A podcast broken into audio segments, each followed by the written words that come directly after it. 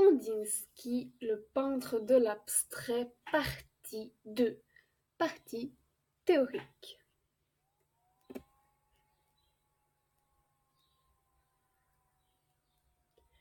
Carte d'identité de l'artiste. Vassili Kandinsky est né en mille huit cent soixante-six à Moscou, en Russie. Il décède en mille neuf cent quarante-quatre à Neuilly-sur-Seine, en France. C'est un artiste qui s'inscrit dans le mouvement artistique appelé l'expressionnisme. Les procédés utilisés par l'artiste. Commençons par parler du phénomène de la synesthésie. Il faut savoir que Kandinsky était un artiste sans tête. Mais qu'est-ce que ça veut dire, être sans tête? Cette capsule vidéo va te l'expliquer. Bonjour, bienvenue dans ce deuxième PowerPoint qui va t'expliquer comment procédait Vassili Kandinsky pour créer ces magnifiques peintures.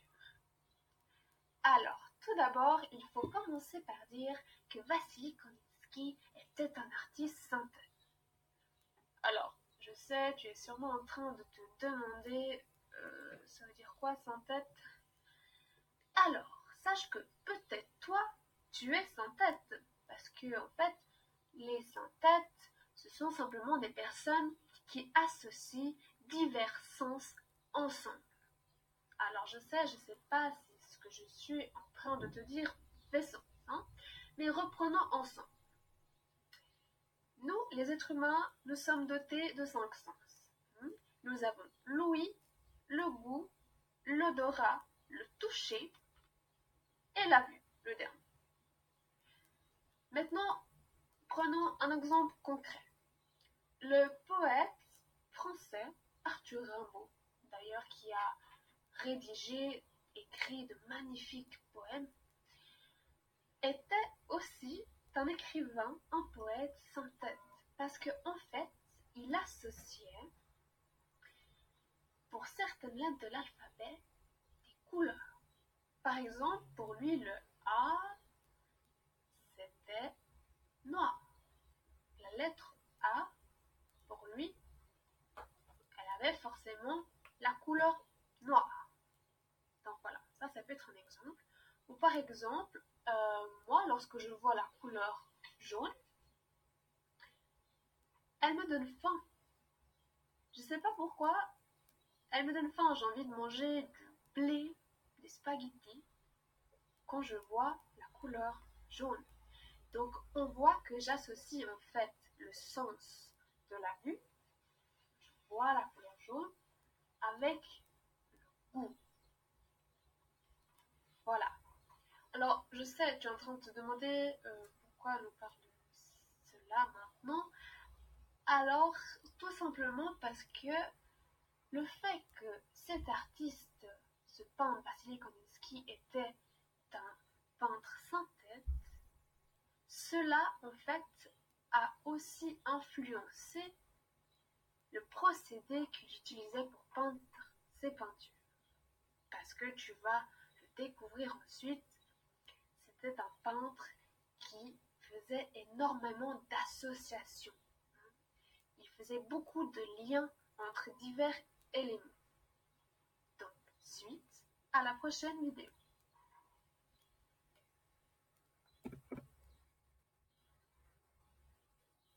Alors, qui sont les synthèses Les synthètes sont des personnes qui associent deux ou plusieurs sens sensorielles ensemble.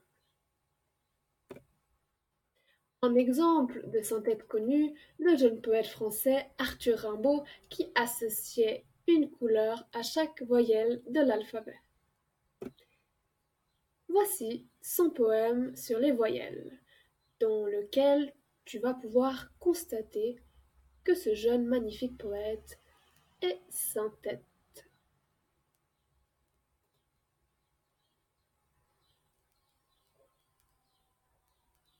A, noir, E, blanc, I, rouge, U, vert, O, bleu, Voyelles, je dirai quelques jours vos naissances latentes, ah, noirs corsets velus des mouches éclatantes, qui bombinent autour des puanteurs cruelles, golfes d'ombre, eux, candeur des vapeurs et des tentes, lance des glaciers fiers, rois blancs, frissons d'ombelles, hi, pourpre, sans cracher, rire des lèvres belles, dans la colère ou les ivresses pénitentes, U, cycle, vibrement divin des mers virides, paix des pâtis semés d'animaux, paix des rides que l'alchimie imprime au grand front studieux.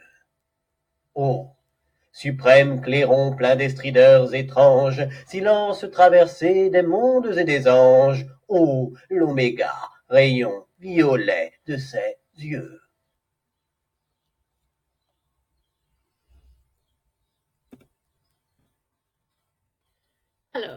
Le poète Rimbaud associait les couleurs à des voyelles. La question que je te pose maintenant est de savoir quelle association faisait le peintre Kandinsky lorsqu'il réalisait ses peintures. Rappelle-toi de l'activité d'introduction. Rappelle-toi de tes propres stratégies. Peut-être que cela va t'aider. Je vais aussi maintenant te montrer des peintures de ce peintre. Cela va peut-être t'aider à comprendre les associations que réalisait ce peintre. Je te conseille vivement de regarder aussi attentivement les titres des peintures. Donc, première elle s'intitule Composition 8.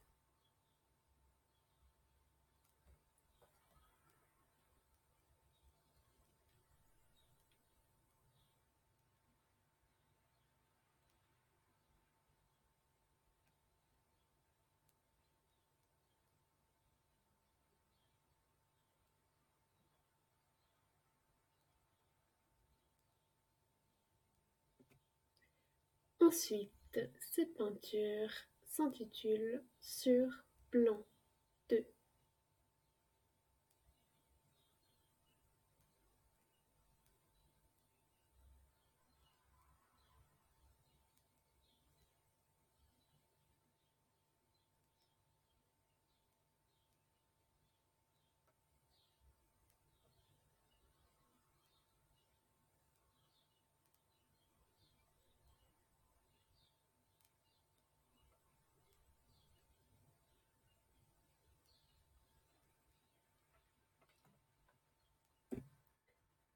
Ensuite, cette peinture est très connue.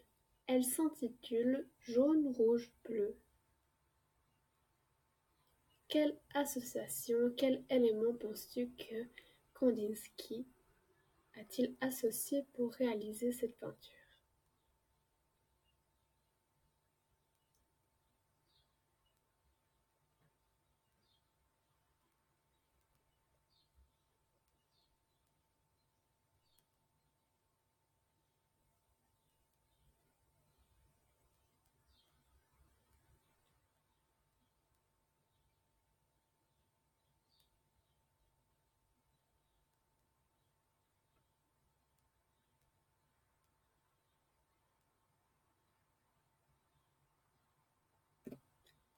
Une autre peinture qui s'intitule Plusieurs cercles.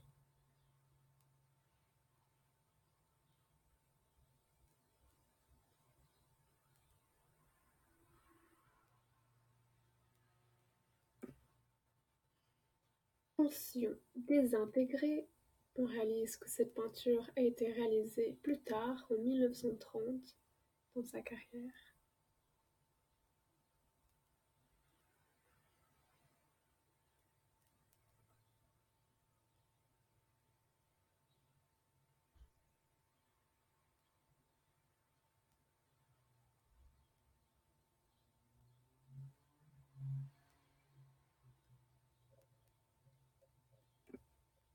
Et la dernière, Accord réciproque qui a été réalisé vers la fin de sa vie, 1942. Vassili Koninsky est mort en 1944.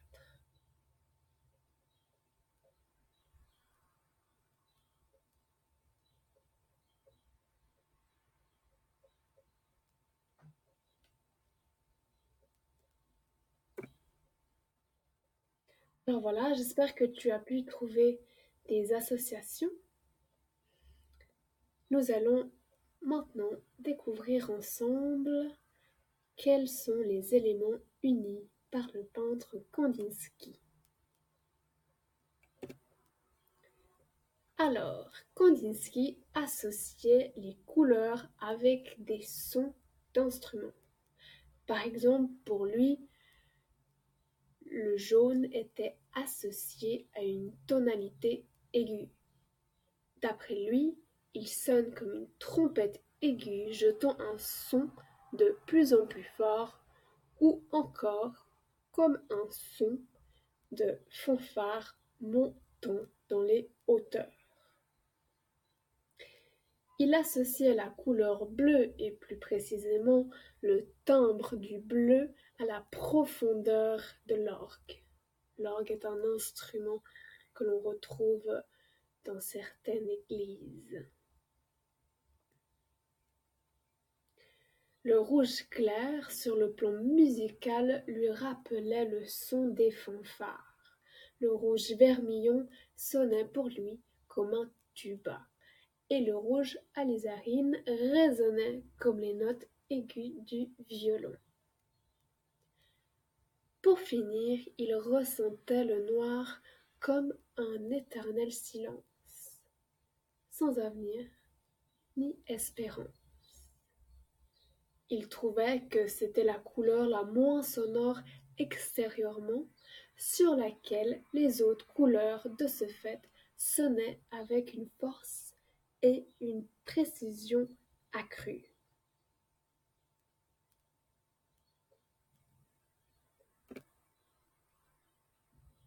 Alors voici un exemple qui montre cette association et c'est pour cette raison que j'ai été conseillé de regarder attentivement aussi le titre des peintures car ici on réalise que le titre de la peinture c'est composition et il faut savoir que, que dans le langage musical, composition signifie la création d'un morceau de musique.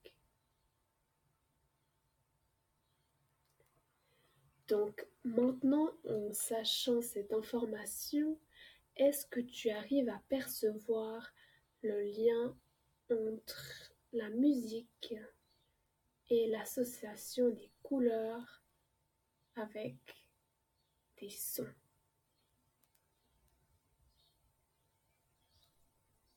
Est-ce que tu perçois maintenant la peinture d'une façon différente?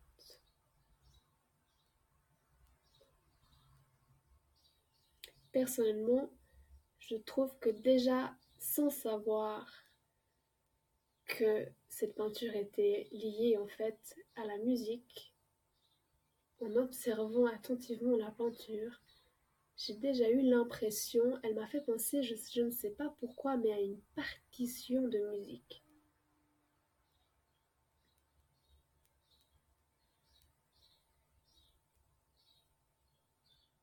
Je ne sais pas si maintenant tu ressens, tu perçois aussi cela ou pas.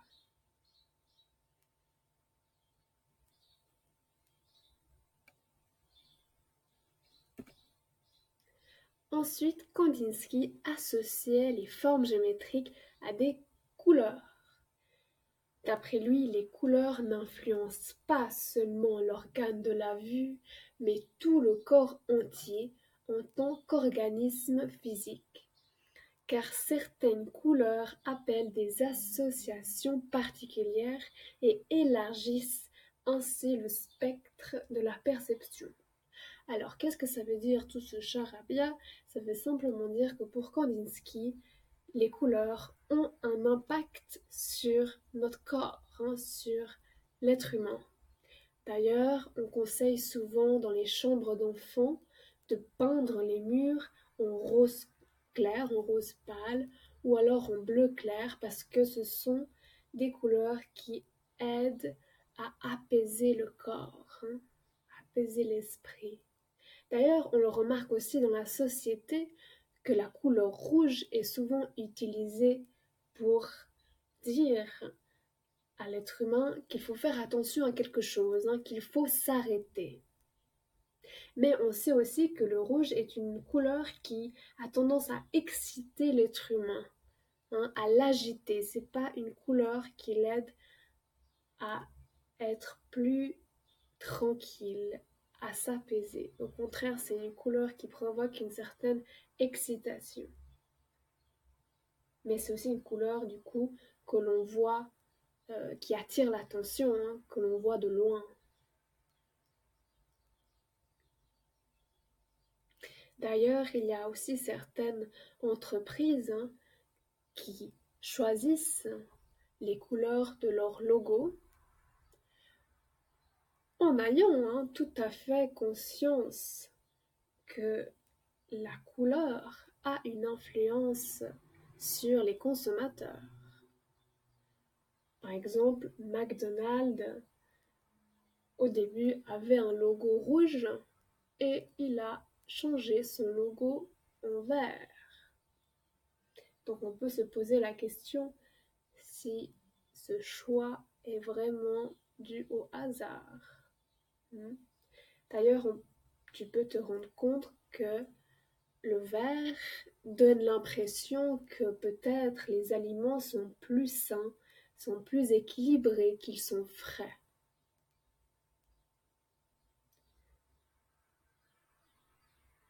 Et voilà, et pour la deuxième affirmation, Kandinsky veut simplement dire que, par exemple, si on pense à la couleur bleue, la couleur bleue, par association, va nous faire penser à l'infini parce qu'on va associer par exemple la couleur bleu clair au ciel azur qui nous semble infini. Et du coup, cela va élargir hein, notre perception. Parce qu'on va penser, on va voir la couleur bleue, on va associer ce bleu au ciel, et le ciel, comme on le perçoit, on le perçoit comme peut-être quelque chose d'infini. Et du coup, pour Kandinsky, c'est la preuve que à partir d'une simple couleur, l'être humain commence à s'ouvrir hein, vers d'autres hauteurs, hein, vers l'infini. Il est parti d'une couleur pour ensuite s'ouvrir à la notion d'infini, donc à d'autres perceptions.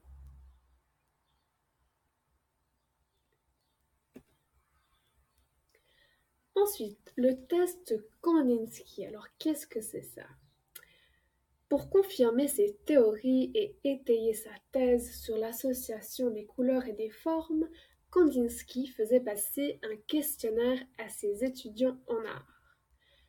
Alors, étayer sa thèse, ça veut simplement dire pour compléter, pour venir rajouter des données à sa thèse, il faisait passer ce test et ce qu'il faut savoir, c'est que ce peintre était aussi un enseignant d'art visuel, en plus de mener sa carrière euh, de peintre hein, en parallèle.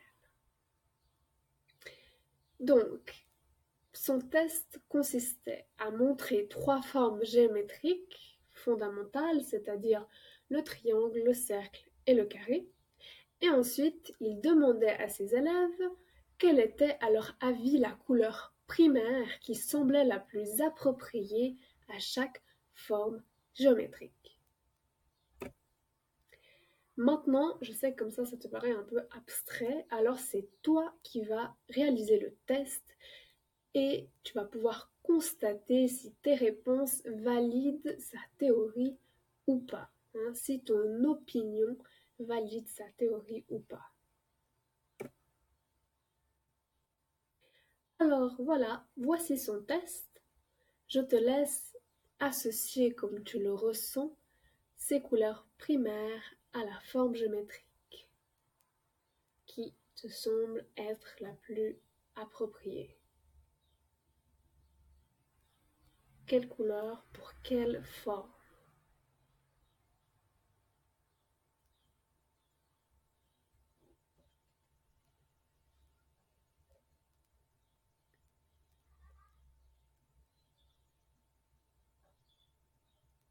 Alors, je te laisse associer ta dernière idée.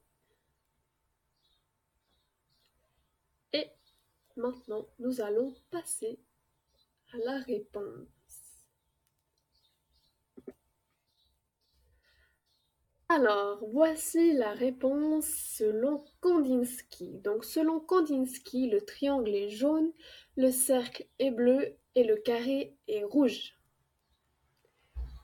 Donc voilà, maintenant tu peux constater si tu es, si tu as euh, confirmé sa théorie ou si au contraire tu viens prouver que sa théorie ne fonctionne pas pour tout le monde.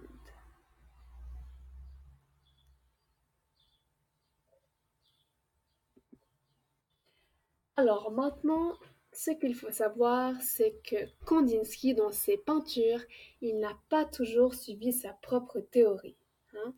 Donc ça, c'est une théorie qu'il a découverte, en guillemets, et qu'il a voulu tester pour s'assurer qu'elle sûrement fonctionnait avec la majorité des personnes. Mais plus tard, aussi au fil de sa carrière, il a affirmé que la non-adéquation de la forme et de la couleur ne devait pas être considérée comme quelque chose de non harmonieux, mais au contraire comme une nouvelle possibilité, donc une harmonie. Donc on voit que c'est un peintre qui est toujours resté flexible et ouvert d'esprit, hein, même si euh, il a pu découvrir euh, cette théorie qui, s'est confirmée avec en tout cas la majorité de ses étudiants.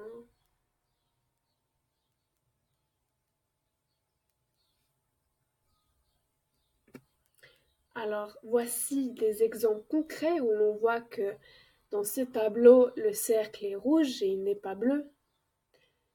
On voit aussi dans ce tableau très connu de lui que le triangle est rouge, hein, le triangle euh, qui se trouve à ta gauche, il est rouge et il n'est pas jaune. Hein.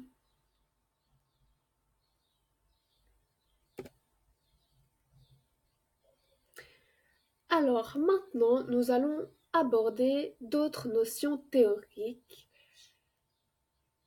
que ce peintre a essayé aussi d'expliquer au fil de sa carrière. Donc, une notion très importante est la notion de nécessité intérieure. Alors, cette courte capsule vidéo va t'expliquer de quoi il s'agit. Alors, euh, rebonjour. Cette fois, je te fais une capsule sur le concept de nécessité intérieure. C'est un concept défini par Kandinsky que j'ai trouvé euh, au début assez complexe à appréhender. Donc c'est pour ça que je souhaite te l'expliquer de vive voix.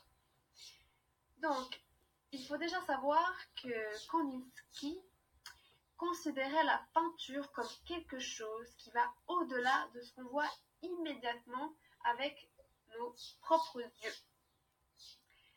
Et il a même été plus loin dans cette réflexion en disant que la peinture, ce qui est représenté, hein, ne doit plus dépendre de ce que nous voyons dans le monde extérieur, mais ce qui est vraiment important, c'est que tu puisses exprimer ce que tu ressens, que tu puisses représenter ce que tu ressens et que tu puisses être à l'écoute de ta propre voix d'artiste, hein, de ta propre voix intérieure, ta propre créativité, même si euh, tu as l'impression que c'est ressenti, que cette euh, créativité, que cette voix intérieure ne représente pas la réalité telle que tu la vois avec tes yeux.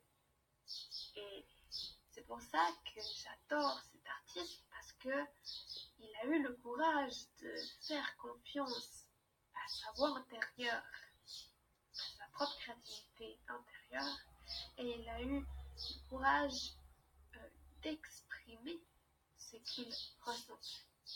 C'est pour ça que lui, il parle euh, de nécessité intérieure. C'est-à-dire qu'il ressentait la nécessité, le besoin de dessiner des formes géométriques aux couleurs pour représenter la réalité. Hein, même si ce n'est pas comme ça qu'objectivement euh, nos yeux perçoivent la réalité. Mais pour lui, ça, ça ce n'est pas important.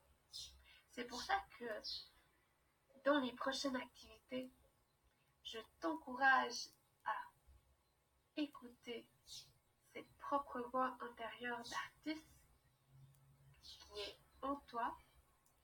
Et si cette voix te chuchote des, choses, perceptions que tu ne vois pas avec tes yeux, n'aie pas peur, ne crains rien. Vraiment, représente, dessine, colorie, colle les formes géométriques comme tu ressens que c'est juste pour toi. Et c'est ça qui est le plus important. C'est vraiment que tu ressentes cette nécessité de créer ton dessin de cette façon-là, même si il ne représente pas la réalité comme tu l'aperçois avec tes yeux.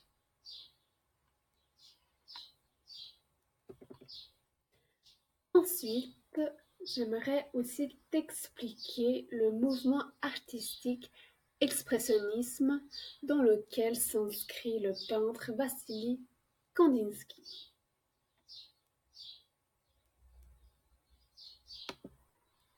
Alors, maintenant je vais te parler du mouvement artistique expressionniste. Alors pourquoi je te parle de ce mouvement? Parce que Kandinsky est un artiste qui s'inscrit dans le mouvement expressionniste. Alors pourquoi il s'inscrit au sein de ce mouvement? C'est parce que le but des artistes qui sont considérés expressionnistes, c'est de déformer la réalité telle qu'on la perçoit avec nos yeux pour inspirer et provoquer en nous des émotions. Et c'est de cette façon qu'ils vont s'y prendre, en fait. Ils vont déformer la réalité d'une certaine façon. Par exemple, Kandinsky, lui, on l'a vu précédemment, il déforme la réalité en peignant des formes géométriques en couleur dans le but de nous provoquer des émotions. Alors, personnellement, je trouve que le but est atteint hein. quand je, contemple ces tableaux effectivement, euh, je ressens des émotions. Alors voilà en ce qui concerne le mouvement artistique expressif.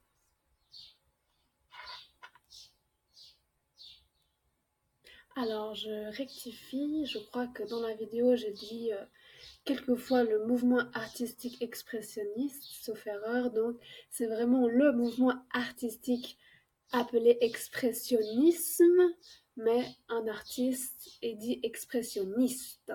Voilà, pour rectifier euh, ce petit détail quand même qui a toute son importance.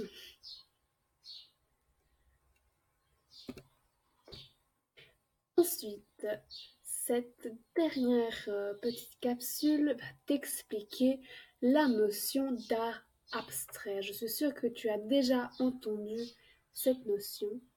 Donc maintenant, tu vas pouvoir découvrir qu'est-ce qui se cache réellement derrière cette notion lorsqu'on parle de quelque chose d'abstrait, hein, lorsqu'on parle d'une peinture, d'un dessin abstrait, concrètement, théoriquement, qu'est-ce que ça veut dire Alors maintenant, je vais te parler du concept de l'art abstrait. Alors pourquoi je te parle de ce concept? Alors, étant donné que comme on l'a vu, les artistes qui s'inscrivent dans le mouvement expressionniste déforment la réalité.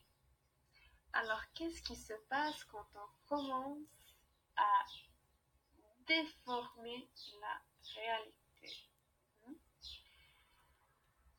Petit à petit, tu es d'accord, plus on déforme la réalité, plus on commence à ne plus réussir à reconnaître ce qui a été peint. Et c'est le cas en fait de Kandinsky. Au fil de sa carrière d'artiste, on n'arrivait plus à identifier, à reconnaître l'objet qui était représenté dans ses peintures. Donc, je vais te montrer euh, dans les slides qui vont venir qu'au début de sa carrière, tu vas pouvoir observer des peintures. Et tu vas pouvoir me dire que dans cette peinture-là, tu vois des arbres, que dans cette peinture-là, tu vois un paysage. Et petit à petit, comme dans les, les peintures que tu as vues précédemment, on n'arrive plus à reconnaître l'objet qui a été représenté dans la peinture. On n'arrive plus à dire si c'est un arbre, si c'est un paysage, si c'est une personne. Et c'est pour ça que l'on parle d'art abstrait. C'est parce que on ne peut plus reconnaître, on ne peut plus identifier ce qui a été représenté.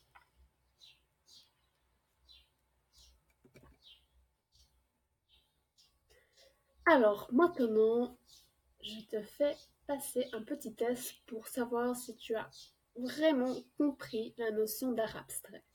Alors, d'après toi, est-ce que cette peinture de Kandinsky est abstraite hein? Donc, on réalise que c'est une peinture qu'il a réalisée au début de sa carrière, donc en 1909. Est-ce que d'après toi, c'est une peinture abstraite?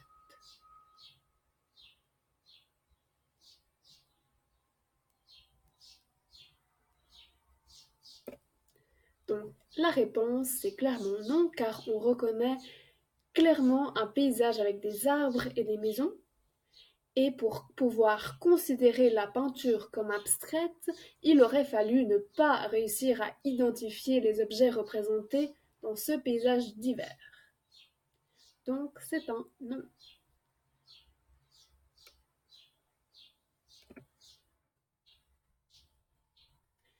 Alors, nous arrivons à la conclusion et une petite révélation. Ah, enfin terminé la partie théorique. Ne t'inquiète pas, dans les prochaines activités, c'est toi qui vas enfin pouvoir créer des chefs-d'œuvre. Mais avant cela, je tenais quand même à te faire une conclusion et une synthèse de ce que tu as appris durant cette présentation. Alors, maintenant tu sais que Vassili Koninsky est un peintre sans. Tu sais que les personnes sans sont des personnes qui associent deux ou plusieurs sens sensoriels au son. Tu sais aussi maintenant que Vassili Koninsky faisait beaucoup de correspondances, beaucoup de liens divers domaines artistiques, hein, divers arts, par exemple la musique et la peinture. D'ailleurs, Vassili Koninsky aimait beaucoup peindre en écoutant la musique classique. Il appréciait un compositeur qui s'appelait Arnold Schoenberg. il a même peint en écoutant la musique de ce compositeur. Il a aussi peint en écoutant la musique de Mussorgsky. Je ne sais pas si tu te rappelles vaguement de ce nom. Dans l'activité d'introduction, je te fais écouter une musique de Mussorgsky, le début d'une musique de Mussorgsky. Et il faut que tu saches que je n'ai pas choisi cette musique par hasard. Koninsky a aussi réalisé des peintures sur cette musique que tu as entendue. En 1928, le théâtre de Dessau en Allemagne lui commande le décor de mise en scène cette musique. Il faut dire que c'était le rêve de Kandinsky de pouvoir créer des peintures pour le décor d'une mise en scène. C'est pour cela que j'ai fait le choix de cette musique et que si tu le souhaites, je te mets le lien des, peintures qu'il a produites sur la même musique que tu as entendue. Comme ça, si tu veux, tu peux comparer les figures géométriques que tu as dessinées avec les figures géométriques que Kandinsky a peintes dans ses décors. Ce qui est aussi intéressant, c'est le titre de la musique de Mussorgsky. Je ne sais pas si tu t'en rappelles. Le titre de cette musique, c'est Tableau d'une exposition. Alors Mussorgsky a choisi d'intituler cette musique ainsi parce qu'il a été inspiré par 16 peintures du peintre Victor Hartmann pour composer cette musique. Et c'est pour cette raison qu'il a intitulé cette musique Tableau d'une exposition. À la base, cette musique dure 35 minutes et Mussorgsky l'avait composée pour un piano. La version que je t'ai fait écouter, c'est une version qui a été reprise par un autre compositeur qui s'appelle Maurice Ravel. Voilà pour les détails.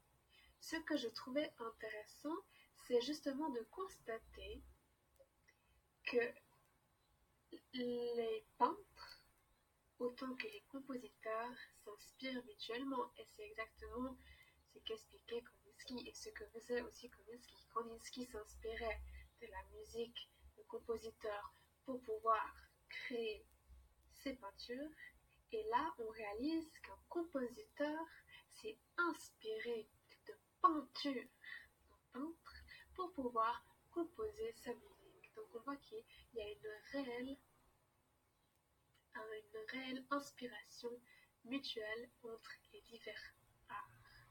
Il y a une, une certaine interdépendance et je trouve cela fort intéressant. Voilà.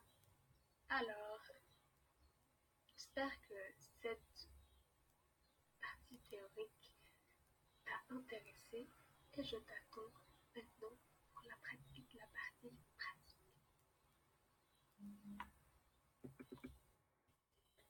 Alors, voici le lien de la vidéo des peintures de Kandinsky sur la musique de, la que tu as entendu dans la première activité.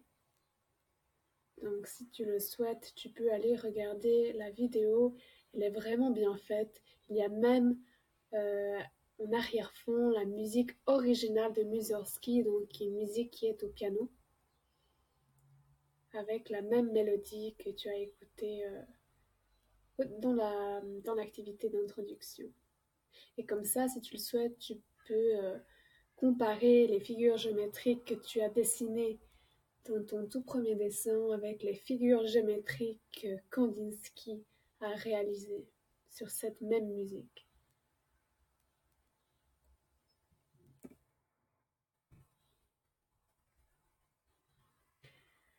Voilà, maintenant c'est toi l'artiste. Je te laisse ouvrir le dernier PowerPoint pour découvrir ce que tu vas créer